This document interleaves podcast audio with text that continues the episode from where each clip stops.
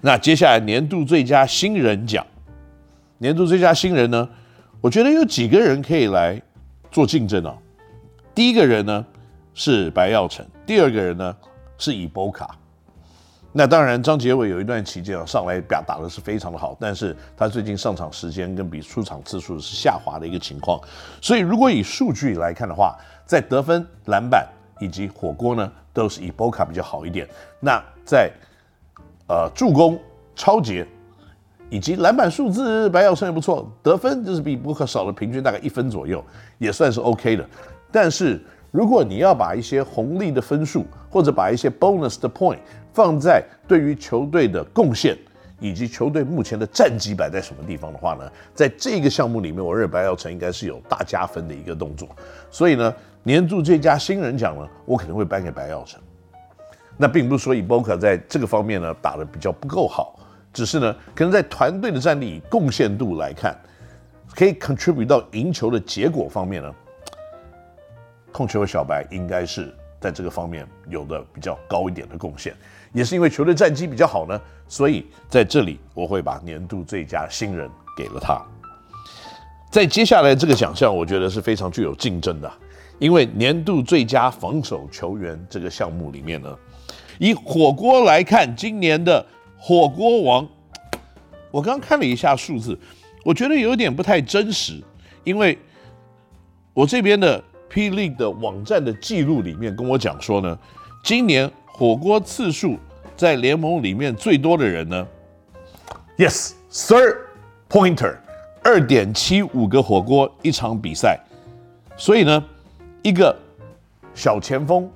或甚至打到二号的球员是联盟火锅次数最多的一个男人，所以在这个地方表示说他防守的范围一定不小，而且呢，你被他守到外围的话，锋线球员一直打锋线球员火锅，这困难度是高的。那第二件事情呢，就是在超节的方面，超节的次数联盟的最多的人是谁呢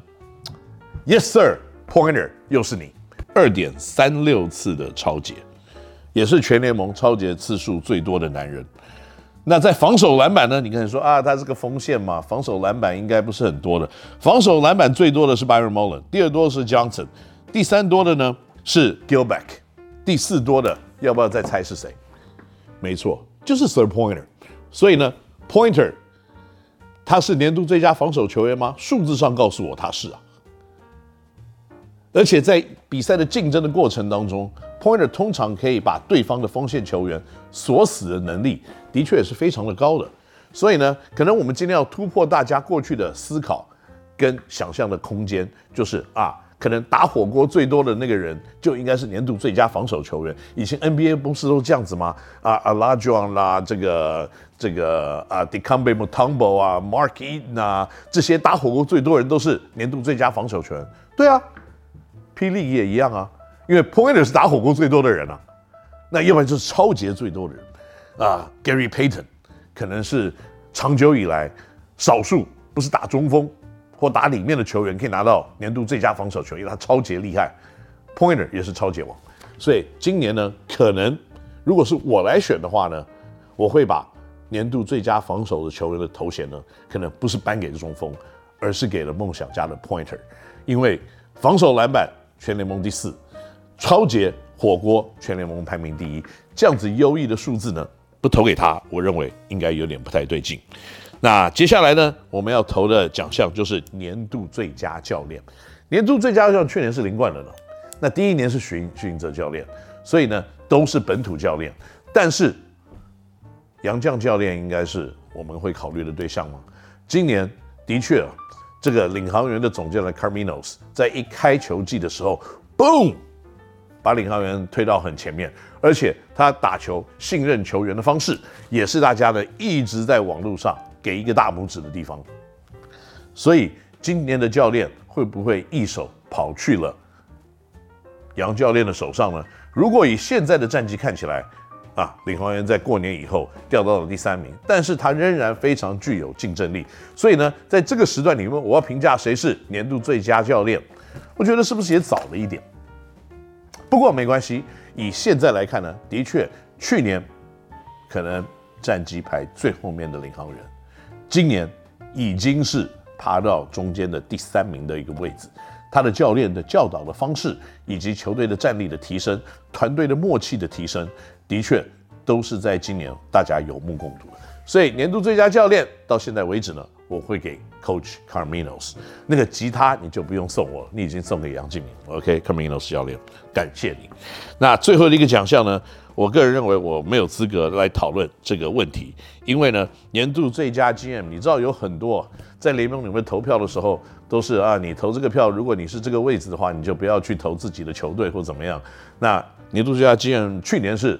这个 Chris 蔡，就是蔡成儒总经理的富邦勇士队的总经理。那今年会不会继续连庄呢？他已经连庄两年了，他可以连庄三年，我觉得有机会啊，因为看起来富邦又要是往上跑。那在这个奖项里面，我个人认为说呢，我可能不太方便来给任何的指教，因为我坐同样的一个位置，所以在这里呢，哈抱歉各位朋友们呢，我就不去发表我个人的意见了。所以呢，在今年我认为霹雳的奖项里面呢，我觉得竞争啊真的是非常的激烈。不过打到现在为止呢，看起来前段班在前段班竞争的，我觉得还算是杀得天昏地暗的。后半段的三队虽然呢，这个高雄一期直播钢铁人可能起步比较慢了一点，可是过去的三场比赛也赢了两场，所以慢慢的很积极在做追赶当中。不过以整体个人的数据来看呢，我相信这个在下半球季里面呢，仍然会有球员开始有爆发性的表现。那这些有爆发性表现的球员呢，我相信不但可以帮助他的球队的战绩开始有所提升，而且更重要一点呢，可能在个人的奖项上面也会得到更多的青睐。我个人认为，这个 P League 是一个有规模、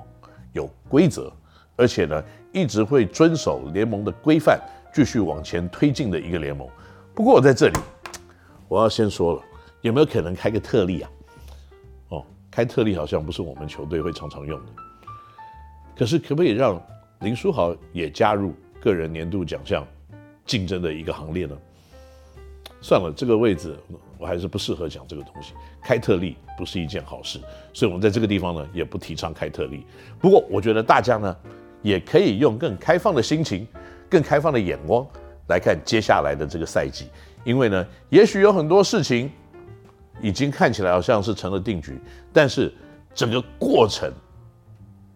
的拼劲、的拼抢、球员的努力，有的时候才是霹雳比赛最好看的一些地方。也希望各位球迷朋友呢，可以继续的来支持我们国内的篮球以及职业篮球的发展。那特别霹雳的发展呢，我相信在各位球迷的鞭笞之下呢，也会蒸蒸日上，越来越好。好了，以上就是这个礼拜呢，我们 Kenny NOW 星球的内容。我希望在下个礼拜呢，我们可以提供各位更多更新 P League 的篮球资讯，以及呢，在这个篮球发展上面的路上呢，我们可以有更多互相切磋以及互相分享的资讯。我们下次节目再见，拜拜。